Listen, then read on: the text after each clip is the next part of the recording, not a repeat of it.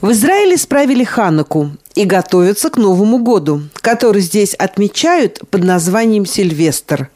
В отличие от Рош-Хашана, этот праздник не является государственным, и его отмечают иммигранты, приехавшие из России. С какими новостями страна входит в 2023 год?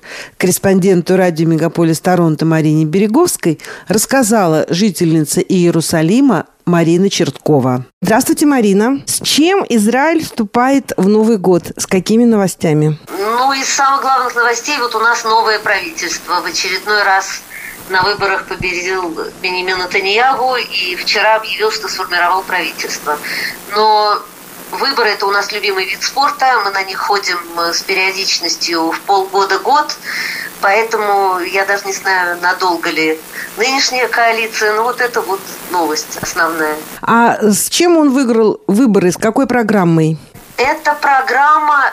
Дело в том, что у нас под правыми и левыми, мне кажется, понимают немножко не то, что понимают во всем мире.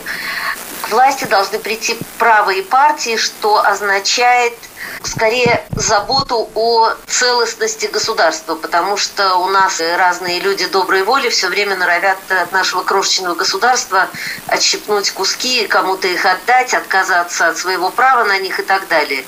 То есть э, главное, почему было выбрано именно мы выбираем не правительство, мы выбираем скорее партии, да, это, был, это вот именно э, задача сохранения государства и его целостности и основных как бы ценностей таких вот, э, скажем, базовых. Ну, кроме политических новостей, какие есть еще новости? Да вы знаете, трудно сказать. Как, как говорится, самая лучшая новость – отсутствие новостей. Много ли у вас беженцев?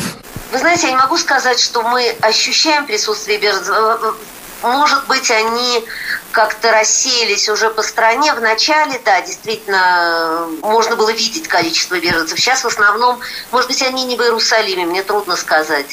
То есть в социальных сетях постоянно есть, так сказать, присутствие, да, то есть люди просят о помощи, просят о помощи для э, тех, кого они знают. То есть э, все это есть. Но сказать, что вот беженцы ходят по улицам, и мы видим вот присутствие людей, я не могу. Хотя, наверное, их много. Я думаю, что их много, потому что идет очень э, большая алия, то есть э, вот приезд в Израиль и э, с Украины, и из России.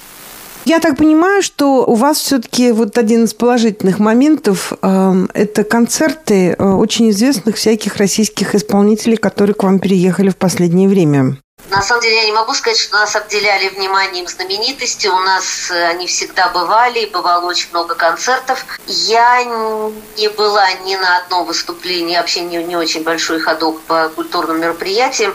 Я не была ни на одном концерте э, вот, э, кого-то из знаменитостей, но вот сейчас в театре Гешер одном из наших самых знаменитых лучших театров, готовится постановка Анны Карениной, в которой будет участвовать Анатолий Белый, уехавший из России. И вот туда я собираюсь пойти. Как Израиль празднует Хануку? Израиль празднует Хануку как обычно. Это один из самых любимых праздников. Мирный, домашний, уютный.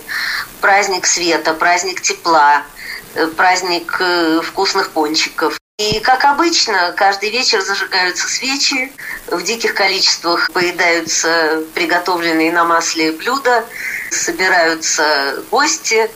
Очень хорошо и мило, как всегда. Это очень любимый нами праздник. То есть получается, что заканчивается Ханука, и вы вступаете в новогодние праздники? Или вы их не отмечаете? Отмечаем, да, отмечаем. Это не государственный праздник. Мы, когда приехали в Израиль 30 лет назад, нам все говорили про какой-то Сильвестр. Мы никак не могли понять, что это такое. Выяснялось, что это Новый год. И мы никак не могли понять, при чем здесь Сильвестр какой-то святой, о котором мы никогда не слышали. Лет пять тому назад была прям проведена э, русскоязычными общественными деятелями целая кампания с объяснением того, что такое Новый год. И теперь э, трудно найти израильтянина, который бы не слышал про этот Новый год, который отмечают э, русские. А мы его, собственно, праздновали и продолжаем праздновать. И вот, например, ивритоязычные, как бы уроженцы Израиля, друзья моих детей записываются в очередь, чтобы прийти к нам на праздник. Очень им это нравится. Много вкусной еды, подарки. Все очень довольны. А елка и Дед Мороз? Ну, мы ставим маленькую искусственную елку. Кто-нибудь изображает Деда Мороза.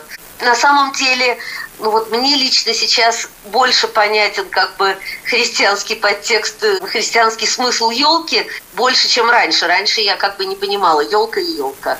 А теперь все-таки есть некий такой религиозный аспект, который бы не хотелось подчеркивать, хотя мы маленькую елочку ставим. Марина, спасибо вам большое за это интервью. Я вас поздравляю с наступающим Новым годом, с Ханукой и желаю всем мира, света и добра. Я только могу со своей стороны тоже поздравить и с Ханукой, и с Рождеством, и с Новым годом всех, кто отмечает эти праздники, и пожелать нам всем удачи, покоя, счастья и здоровья.